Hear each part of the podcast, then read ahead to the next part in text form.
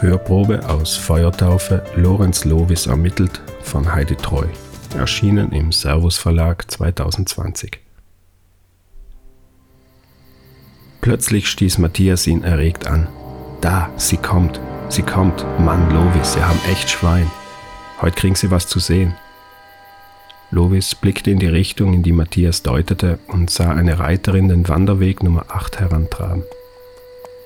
Er konnte die gelbe Schrift auf dem blauen T-Shirt zwar nicht lesen, aber er kannte den Spruch, der darauf prangte. Hatte er sich doch gerade erst am Morgen darüber Gedanken gemacht. Es gibt keine tieferen Geheimnisse als die zwischen Pferd und Reiter. Lovis schwante fürchterliches.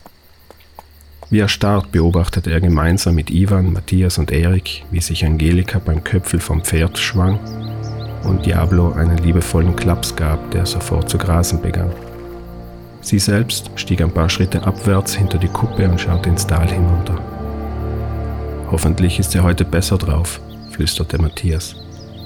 Er zappelte aufgeregt auf seinem Sitzstein herum und stieß abwechselnd Erik und Ivan an.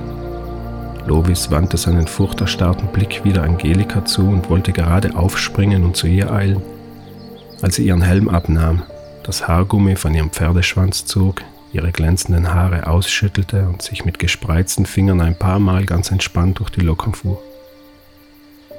Lovis verstand nicht, was genau hier passierte. Die Jungs starrten mit erhitzten Wangen in ihre Richtung. Da griff sie mit überkreuzten Armen nach unten und zog sich das T-Shirt über den Kopf. Lovis schnappte nach Luft. Unter dem T-Shirt kam ein blitzblauer Büstenhalter zum Vorschein. Hin und her gerissen zwischen Scham und Erregung beobachtete er, wie Angelika sich auch diesen über den Kopf zog. Los, dreh dich um, flehte Matthias leise und hampelte auf seinem Stein herum.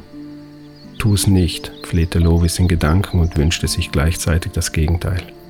Da, jetzt! Die Jungs brachen in gedämpften Jubel aus, als Angelika sich ins Moos setzte und sich nach hinten auf ihre Ellbogen sinken ließ. Ihre Brüste leuchteten in der Sonne auf. Los, hol das Fernglas, stieß Matthias hervor, und Erik machte sich gleich daran, in seiner Schultasche zu kramen. Plötzlich kam Bewegung in Lovis. Mit aller Kraft löste er sich von dem Bild, sprang auf und stellte sich so hin, dass er den Jungs die Sicht verstellte.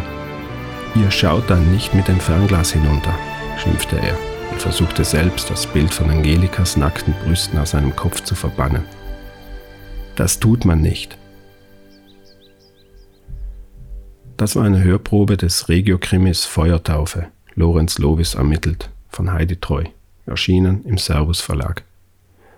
Weitere Informationen unter www.heiditreu.me